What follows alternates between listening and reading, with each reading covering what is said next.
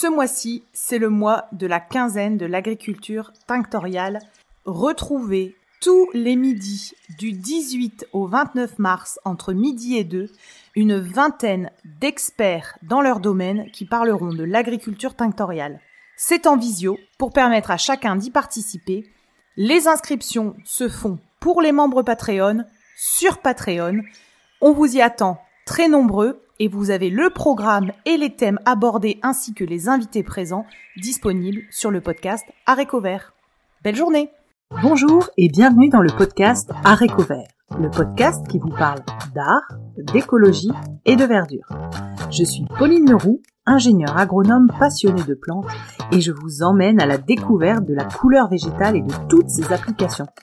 Que ce soit dans le textile, l'ameublement, l'artisanat, la décoration et dans d'autres domaines, chaque jeudi et samedi à 7h30, je vous propose des épisodes riches avec des invités passionnants pour approfondir le sujet de la couleur végétale sur toute la chaîne de valeur. Mon but Fédérer et démocratiser la couleur végétale dans nos vies. Alors, c'est parti Bonne écoute alors donc bonjour à tous, euh, je suis ravie euh, aujourd'hui d'accueillir ou plutôt d'être accueillie euh, à l'ESAT, donc l'école supérieure des arts appliqués et du textile, par Coraline Mani. Bonjour Coralie. Bonjour. première question qu'on pose à tous les, les invités, est-ce que vous pouvez vous présenter, nous raconter votre parcours et comment vous en êtes arrivée à la teinture végétale? Alors, je m'appelle donc Coraline Mani, j'ai un cursus scolaire euh, dans les arts appliqués euh, au départ, euh, pas de spécialité textile. Puis à la fin de ma scolarité, j'ai eu l'occasion d'effectuer plusieurs stages qui m'ont permis de découvrir à la fois l'univers de la mode, du spectacle, des textiles, des teintures et des patines textiles, en particulier au TNS, donc Théâtre national de Strasbourg, et travaillé donc sur une pièce euh, de théâtre où il y avait 40 euh, nuances de d'uniformes bleus de la guerre de sécession à, à reproduire. Donc euh, voilà, ça a été mon premier contact avec la teinture, en l'occurrence teinture synthétique à cette époque-là. Voilà. D'accord. Et alors comment vous avez basculé vers la teinture végétale?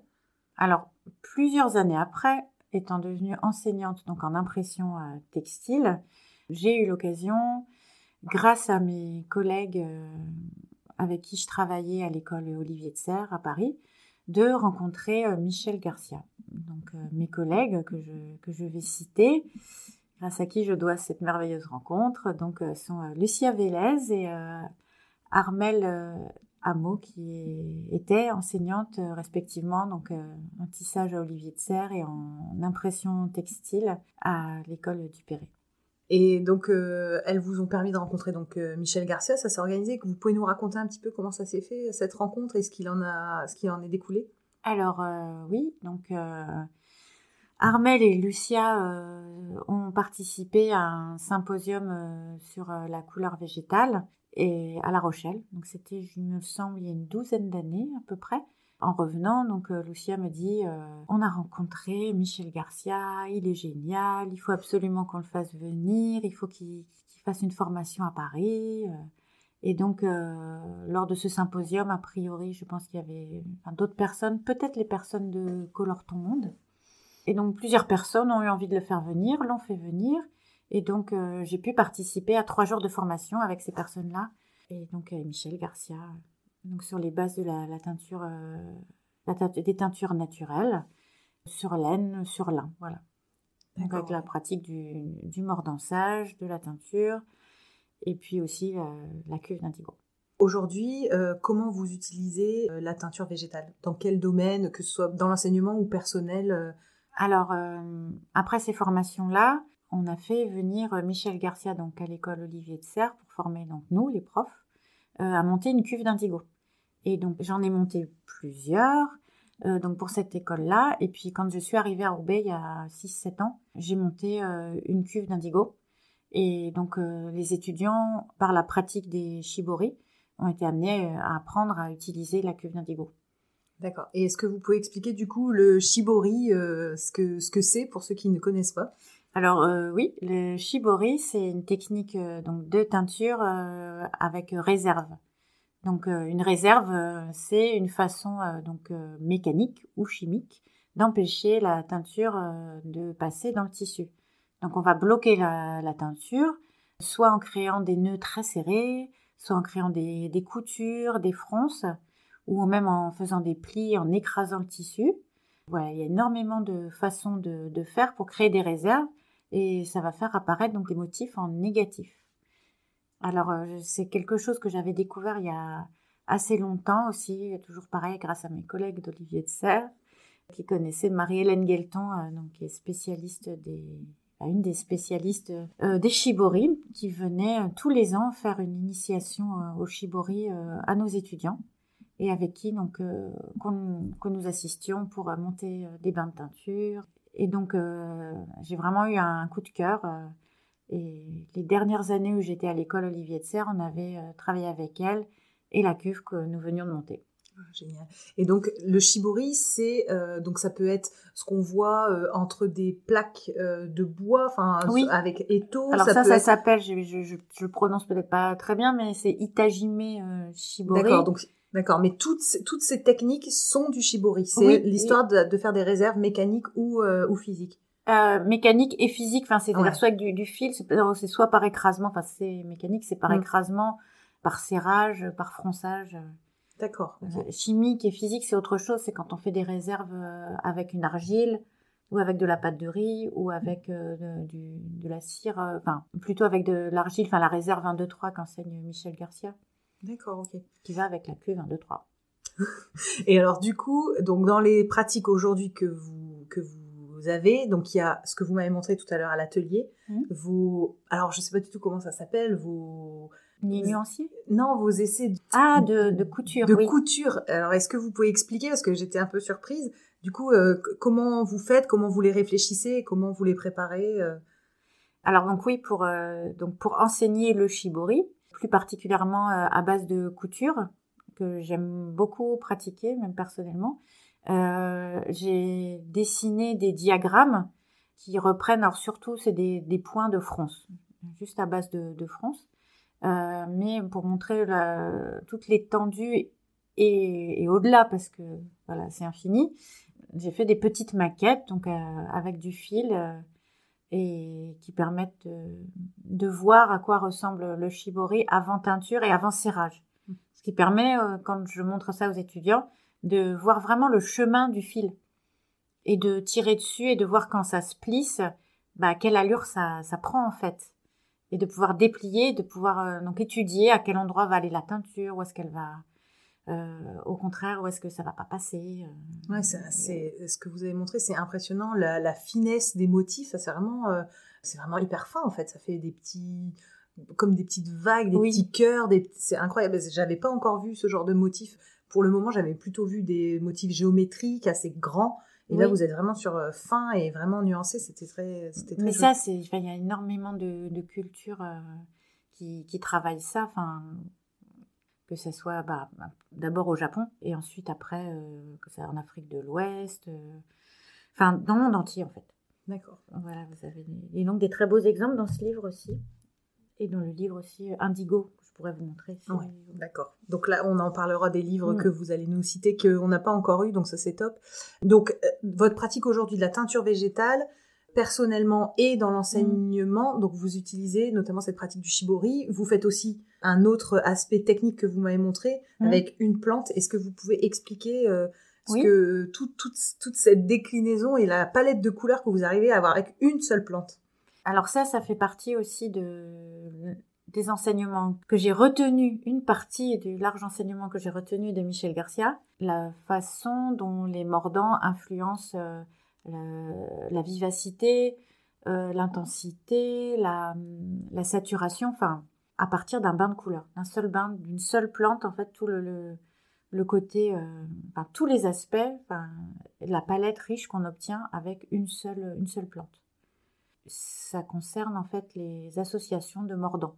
J'ai beaucoup travaillé ça euh, en travaillant sur le thème de la brique parce que la brique est une un matériau de, construction. Enfin, ce qui m'avait intrigué au départ, c'est que c'est de la terre et que les rouges, a priori, sont quand même liés à la quantité d'oxyde de fer qu'il y a dans la terre. de même que, par exemple, quand on pratique le bogolan, on utilise une, terre très ferrugineuse qui va bien réagir euh, donc avec des tanins. Et, euh, je trouvais ça intéressant de me dire, en fait, les rouges de briques euh, sont liés à cet oxyde de fer, et cet oxyde de fer que nous utilisons en teinture qui vient éteindre et assombrir les couleurs. Donc j'aimais bien ce parallèle un peu. et, et donc je me suis attachée en fait au, au, départ à un nuancier qui serait brique et qui est beaucoup plus large qu'on croit. Et donc ça m'a amené à travailler quelques plantes quelques associations de plantes et aussi donc des associations de plantes et de mordants.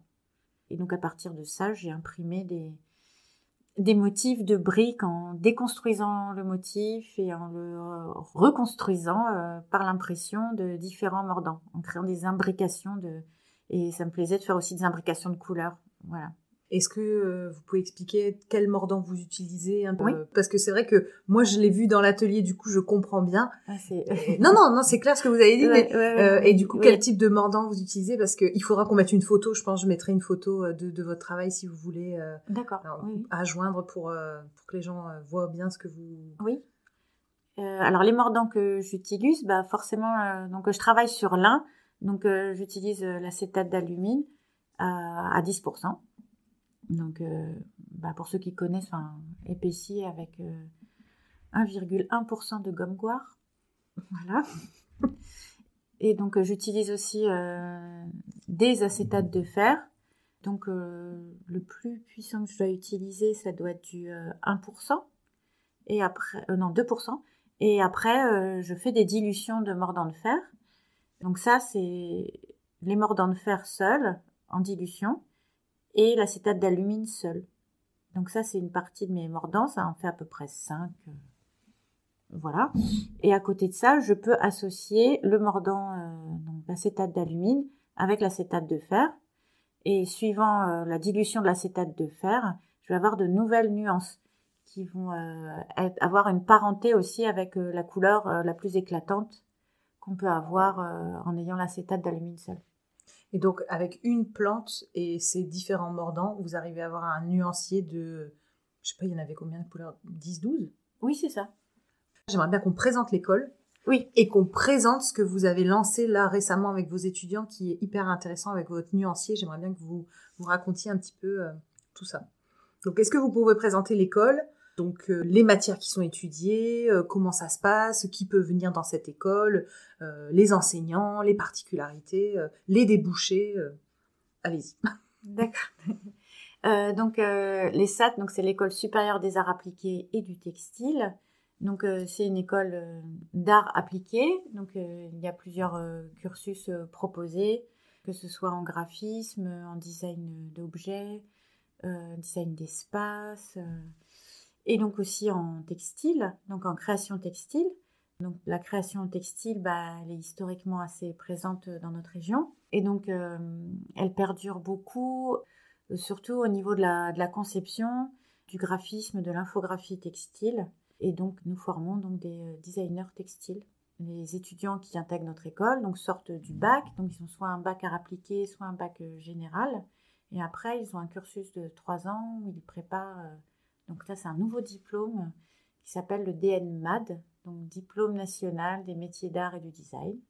Et donc en trois ans, pour le cursus, donc, euh, cursus textile, les étudiants apprennent à bah, déjà découvrent le domaine d'un point de vue euh, culturel, mm. point de vue de l'histoire, des techniques, de la création aussi euh, passée, contemporaine, et donc apprennent le dessin, la couleur, apprennent ensuite à ce que c'est qu'une collection, apprennent ce que c'est que ce que sont des, des, inspirations. Et ensuite, euh, bah, pour leur euh, troisième année, qui est l'année de leur diplôme, ils euh, créent une, une collection. Une collection textile, qu'elle soit dédiée à l'environnement, à la maison, aux vêtements. voilà, ils font comme si elles créaient, ils, elles, parce qu'il y a beaucoup de jeunes filles, une création, une collection textile. Donc avec des recherches d'inspiration, des graphismes, des couleurs, des recherches de texture, de matière, et puis de, déboucher aussi pour des applications, voilà, que ce soit maison, mode, encore une fois. D'accord. Et donc on enseigne, alors il y a une partie de l'enseignement qui, qui est pratique, et donc qui, se, qui a lieu dans des ateliers dédiés, donc un atelier dédié au tissage, un à la maille et un à l'impression textile. Que vous m'avez fait visiter et j'étais impressionnée par. Euh, je mettrai une, une photo euh, si j'ai l'autorisation, mais qui était impressionnante de, mais même la taille, les couleurs qu'il y a et le et, les, et tous les travaux différents que vous m'avez montrés euh, de vos étudiants. Ok, donc et les débouchés, donc c'est designer textile essentiellement. oui, alors designer textile. Après, les étudiants peuvent poursuivre leurs études Sinon, en trois ans, c'est la base pour être designer textile. Ça peut être euh, en indépendant où on crée des dessins ou des collections de motifs et puis qu'on va vendre euh, voilà, en freelance euh, à, des, à des entreprises. Ou alors être intégré dans une entreprise bah, comme celles qui sont connues par chez nous, à savoir La Redoute et Decathlon. D'accord, ok. Et la Redoute que l'on voit des fenêtres de notre école. Ah ouais, d'accord. Ils ont pas loin à faire du coup, euh, les étudiants. On a des anciennes qui, qui, vont dans l'autre sens aussi ah pour venir participer au jury. Ah d'accord, c'est marrant.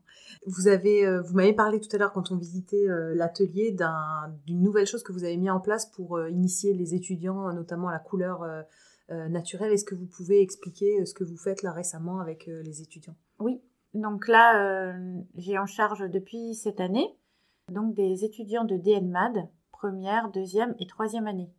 Donc comme je n'ai pas eu les étudiants l'an passé, j'ai fait un petit peu une initiation à plusieurs euh, niveaux, enfin assez aux, trois niveaux, en leur faisant créer un nuancier euh, de 30 couleurs euh, naturelles en groupe. Voilà, les faire travailler en groupe et découvrir ce que c'est que la teinture, la teinture naturelle. Alors je dis naturelle parce qu'on n'utilise pas que végétale, on regarde aussi ce qui se passe avec la cochenille. qui est hyper intéressante euh, en termes de résultats. Et du coup, vous avez fait euh, donc euh, des couleurs principales, on va dire, et vous avez fait après des, des nuançages avec le fer et avec deux paramètres que vous faisiez bouger, enfin que vous faisiez. Ah oui, oui, oui. Alors déjà cette cette méthode de donc ce, ce, nuancier, c'est Clément Bautier, je crois, qui a mis ça au point. J'ai trouvé ça assez efficace quand j'ai fait la formation donc avec lui. Et donc ça consiste euh, à utiliser, euh, à prendre donc trois, trois plantes pour aller, euh, pour aller vite, une qui donne du jaune, une qui donne du rose et une autre qui donne du, rouge, rouge, enfin, le rouge du cachou, donc brun, rouge, mmh. Et à partir de, donc, de ces trois plantes-là, c'est déjà de, de créer trois intensités différentes, donc ça veut dire trois bains avec trois concentrations différentes. 10%, 5% et 1%. Voilà, ce qui permet de, voir que bah, le dosage de la couleur joue sur l'intensité, en fait, tout bêtement. Et aussi de créer trois nuances avec l'indigo, et ce qui permet aussi de voir bah, que c'est deux procédés, forcément pour les débutants, hein. on voit que c'est deux procédés complètement différents de, teinture. Donc aussi bien du point de vue euh, physique et enfin, chimique, que euh, du point de vue des, gestes et de la pratique euh, de chacun des deux procédés de teinture. Donc ça, pour les, étudiants, déjà, c'est une première chose. De voir que la cuve d'indigo, mettre le moins d'oxygène possible dans la, teinture, alors qu'avec les autres colorants, au contraire, il faut mélanger, mélanger, déployer le tissu, donc agiter, voilà, beaucoup bouger le, textile et forcément agiter les bains et respecter la courbe de température que donc ça c'est très c'est assez déjà euh, intrigant et formateur pour les, étudiants. Ils se disent mais qu'est-ce mais pourquoi? Pourquoi on me dit que le bleu euh, je peux pas le faire avec les autres et, et que je peux pas le mélanger et que et donc après une fois qu'on a pratiqué après on je leur explique donc je fais de la vraiment physique chimie pour les nuls pour euh, bah, expliquer les phénomènes. Pour moi, c'est très important. Après avoir fait donc les couleurs euh, pures, plus ou moins concentrées, plus ou moins dosées, donc 10%, 5%, 1%, donc c'est indicatif. Hein. teint à l'indigo et après on surteint les échantillons qui ont été faits avec les teintes pures pour, bah, avec le réséda, obtenir des verts. Et donc, comme on a des concentrations différentes de jaune et des temps de trempage différents euh, d'indigo, on peut obtenir des verts euh, très très foncés euh, jusqu'à des petits verts pommes très mignons. Voilà, idem pour la cochenille et idem pour le, pour le cachot. Et après, on peut aussi voir le nuançage. Nuançage donc au fer, donc qui permet d'enrichir encore plus la, la palette qu'on obtient à partir d'une plante. Donc si je résume, si on part par exemple de, du réséda, on va avoir trois nuances de couleur pure, trois jaunes. Ensuite, on va avoir euh, trois verts différents puisqu'on va surteindre avec l'indigo. Et on va aussi euh, pouvoir avoir, bah, suivant les dilutions d'acétate de fer en post-mordançage, euh, avoir des, teintes qui peuvent aller donc aller du vert olive et puis après petit à petit descendre jusqu'à des kakis, des gris, voilà. Et donc pour une plante, ça permet déjà de faire un une première approche assez, un tour d'horizon assez complet pour des débutants. Et alors, quels sont les retours des étudiants euh, par rapport à la couleur végétale, justement? Waouh, c'est vif Ah bah voilà Donc, euh, Parce que l'image associée à ça est... Et à déconstruire. Le fait de penser que les couleurs sont pastel ou délavées. Euh, c'est ça. Ouais. Ouais, c'est fou, hein, cette... ou que ça fait des taches, ou que ça... Enfin, que ça ressemble à des taches. Enfin, disons que... Moi, je leur demande au début, oui, quand on dit naturel, qu'est-ce que vous voyez comme couleur, qu'est-ce que vous voyez comme. Euh, et oui, souvent, c'est des. C'est associé euh, au tie and dye, euh, c'est. C'est donc c'est des, des, des, couleurs qui sont fondues, qui sont douces, qui, qui, qui, qui, sont claires. Enfin, mmh. alors que quand on, on, est passé dans votre atelier, le nuancier, il y a des couleurs, notamment un kaki là, je, que je trouve magnifique, mais oui, il y a des dégradés de couleurs et des intensités. Et donc, c'est la première, euh, c'est la première expérience de la couleur végétale qu'ils ont là cette année avec ce que vous mettez en place. Ah oui, bah, après il y en a quelques-uns qui ont pu en faire s'ils sont en troisième année et qu'ils ont fait leur stage euh, avec un créateur qui utilise la teinture végétale. Mais sinon, il n'y a pas dans le cursus euh, la présence de la couleur végétale dans la, dans la formation. Bah si, maintenant si. Maintenant si, mais avant il n'y avait pas. Euh, bah, il a fallu l'amener. ouais, non, mais je veux dire, c'était pas, c'est nouveau, quoi. Donc, bah, c'était peut-être abordé un petit peu dans le labo, puisqu'ils font un peu de physique chimie. Mhm. Donc, euh, on leur a peut-être, c'est même sûr, on a dû leur montrer. Mhm. Mais l'intégrer, le, pratiquer, non. d'accord, ok. Ok. Euh, est-ce que vous avez des, des travaux d'étudiants qui, euh, qui bah, voilà, se sont pris pour la teinture naturelle et, et se lance euh, dans des sujets. Est-ce que vous avez des étudiants à citer ou... Alors, comme bon, j'ai commencé ça avec, euh, avec elle euh, donc cette année, il y a quand même une étudiante de troisième année qui, qui est très, très assidue, donc Adèle, si tu écoutes, qui a décidé de créer donc sa collection pour, de textiles pour, la, pour son diplôme avec des teintures végétales et imprimées au cadre. D'accord. Voilà, donc elle, euh, là pour l'instant, elle, euh, elle travaille des, des recherches, bah, des recherches de, de couleurs, donc euh, en travaillant sur les dosages de mordant, dont j'ai parlé précédemment, mhm.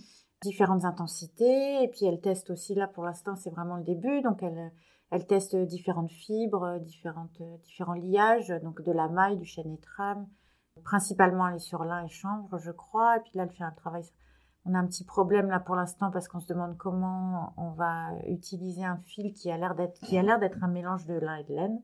Voilà, ça va être très intéressant.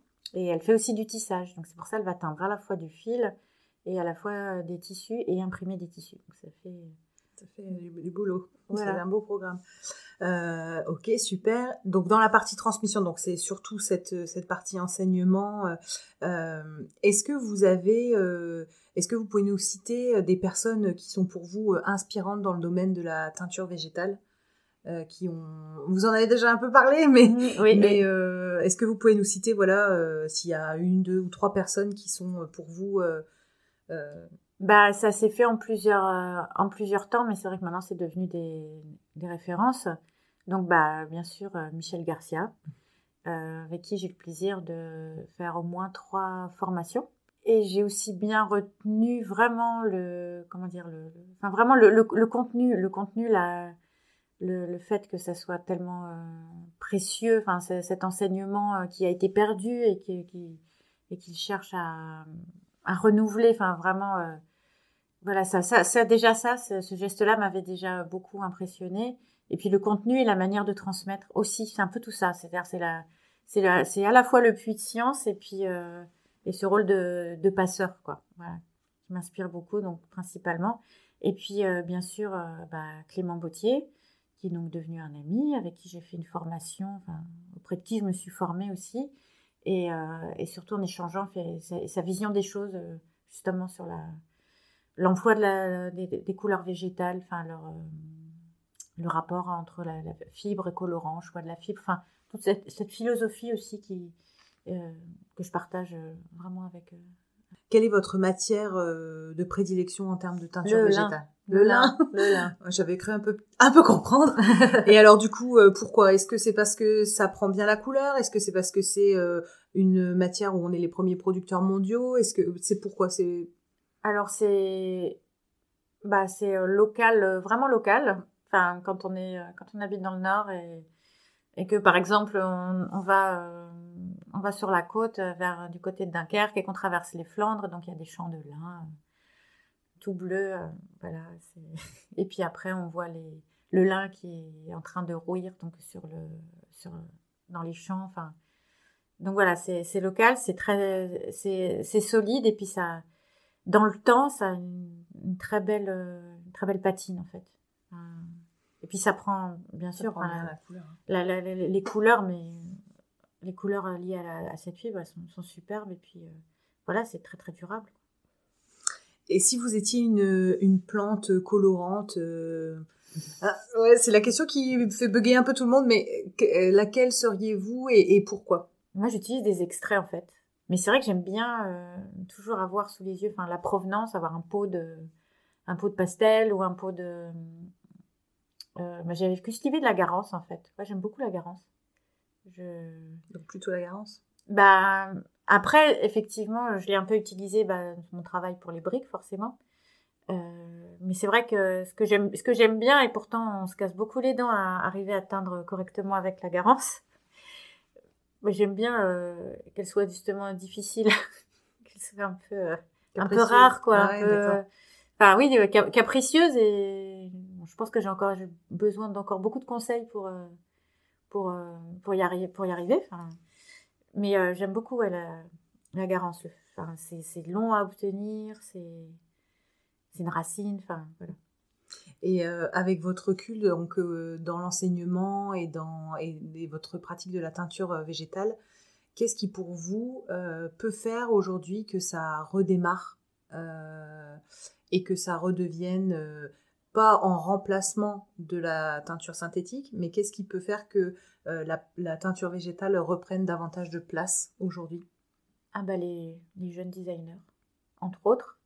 C'est pas tous, euh, c'est pas que des, c'est pas des décideurs euh, forcément, mais c'est des, enfin, on dit influenceurs. Enfin, mmh. c'est donc oui, la, bah, la, jeune génération, parce que c'est, c'est à la fois effectivement forcément un procédé de teinture plus vertueux, que ce qu'on a connu avant, euh, enfin ce qu'on connaît encore aujourd'hui, mais qui coexiste et qui doit coexister en synthétique.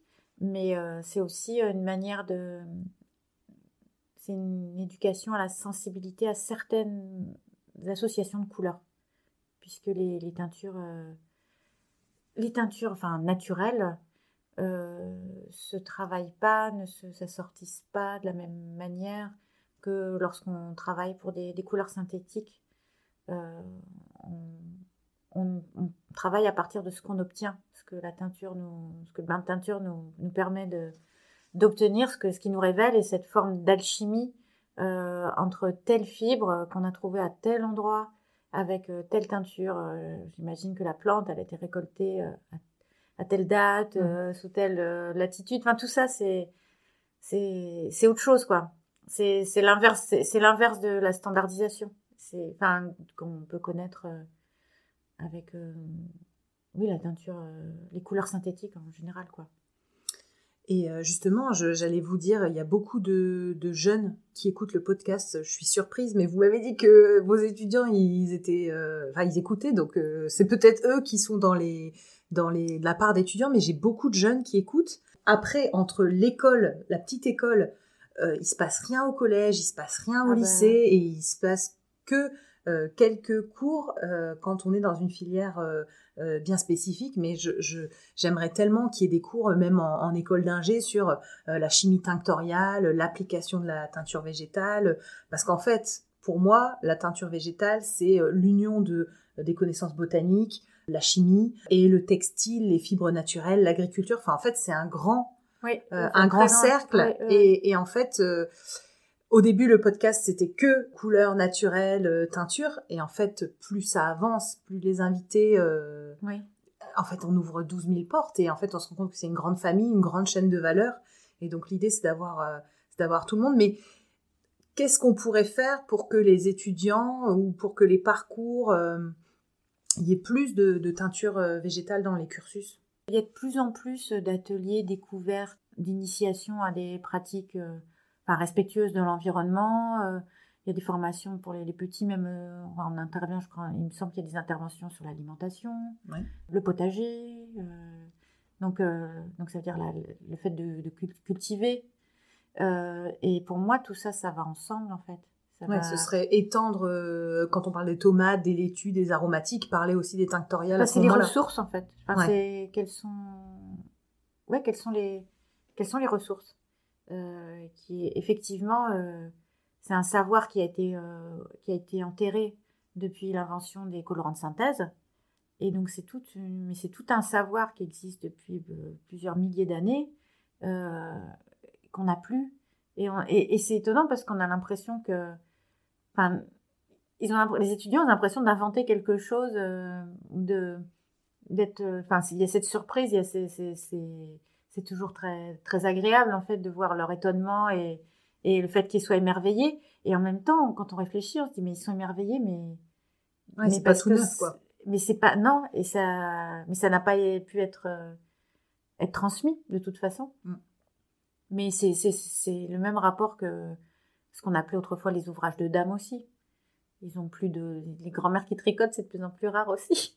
Ah bah justement, moi je suis étonnée de voir. Euh, mais ça revient, ouais, mais ça revient par les à la laine, par le tricot, euh. par les tutos. Ouais, les tutos, Instagram, les, les vidéos YouTube, euh, le confinement a quand même aidé les ah bah gens à se remettre au au sens du vrai, du manuel, d'avoir le temps, etc. Et en fait, il faudrait surfer sur cette vague pour remettre oui, alors après, c'est vrai que il y a, c'est, bien le fait que ça se diffuse et que ça soit de plus en plus connu.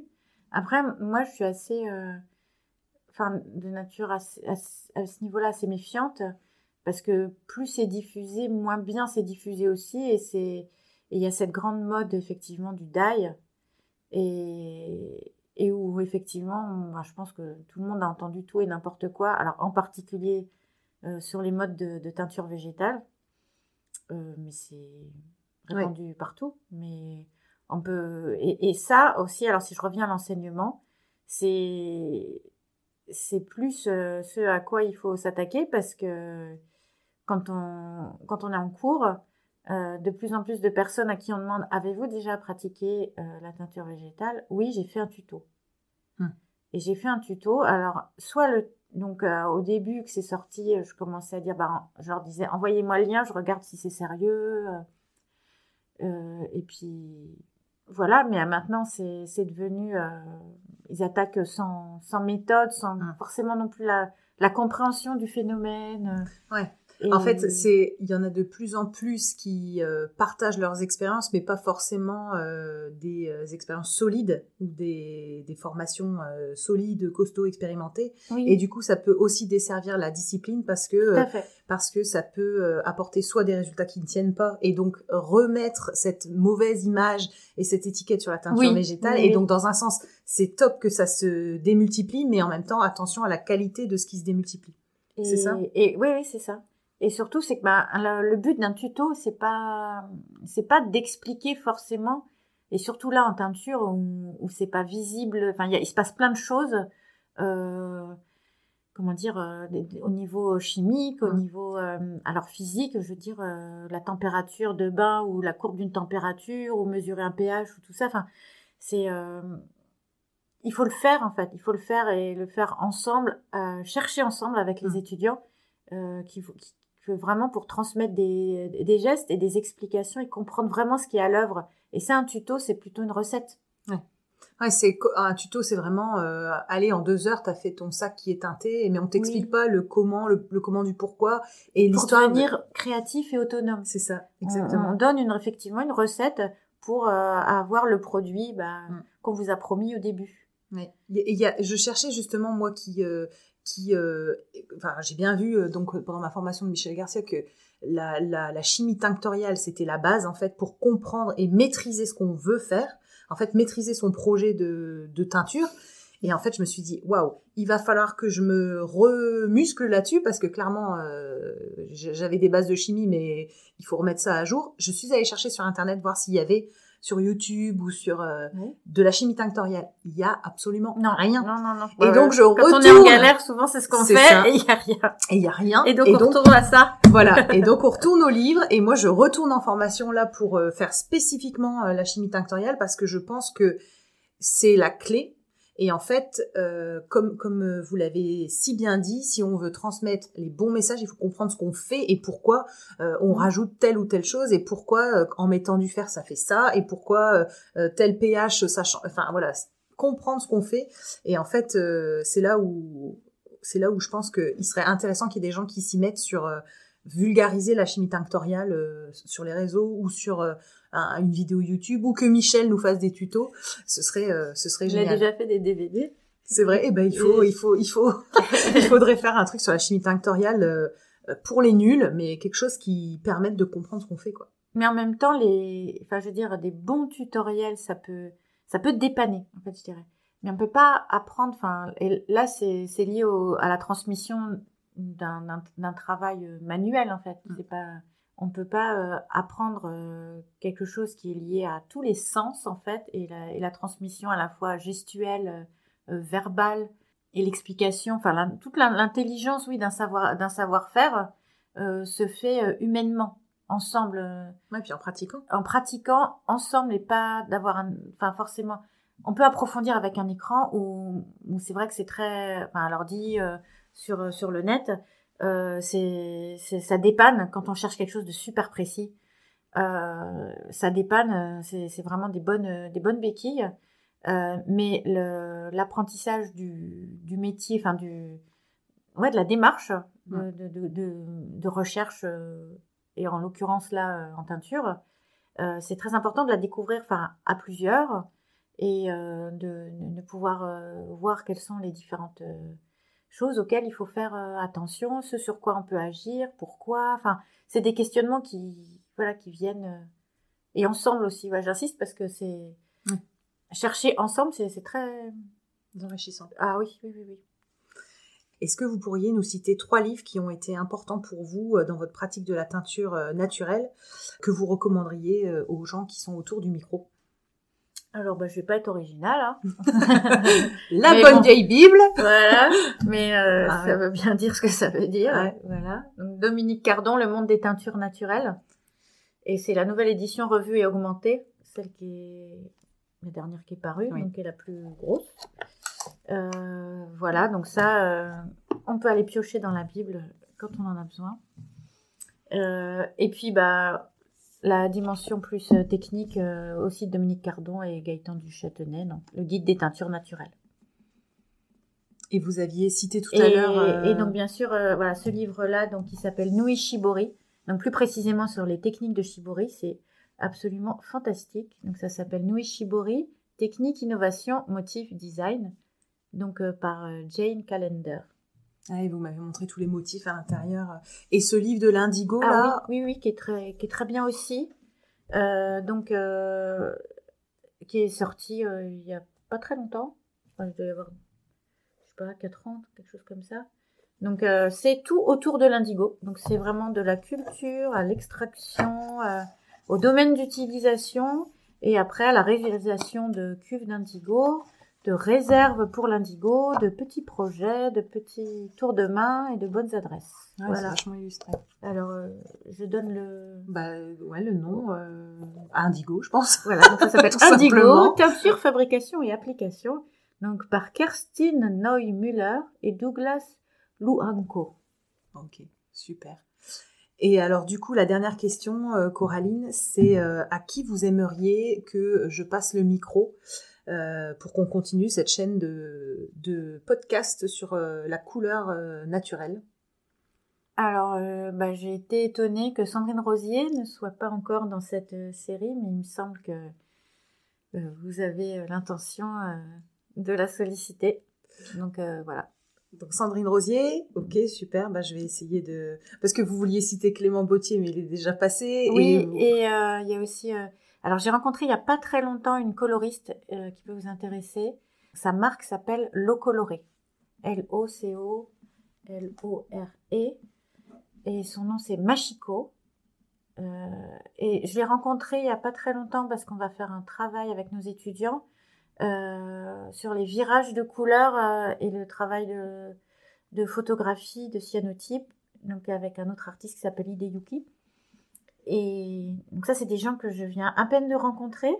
Je trouve dont le travail est très intéressant et surtout Machiko, donc a travaillé, euh, donc ça peut vous intéresser puisqu'elle travaille à partir de- d'extraits de, de plantes. Elle, euh, elle- elle extrait des plantes d'ailleurs, elle extrait des, euh, des principes tinctoriaux de, de différentes plantes et comparées très localement. Mhm. Euh, et nous allons travailler avec elle pour utiliser ces couleurs pour faire des virages pour la photographie. Super. Je vous invite à me rejoindre sur ma page Instagram Arécovert, A-R-T-E-C-O-V-E-R-T, pour y découvrir le nom des prochains invités. Je me permets de vous rappeler que la seule manière de soutenir ce podcast est de le noter et le commenter sur la plateforme d'écoute de votre choix. C'est ainsi qu'on arrivera à faire porter la voix de ces passionnés de la couleur végétale. Merci à tous.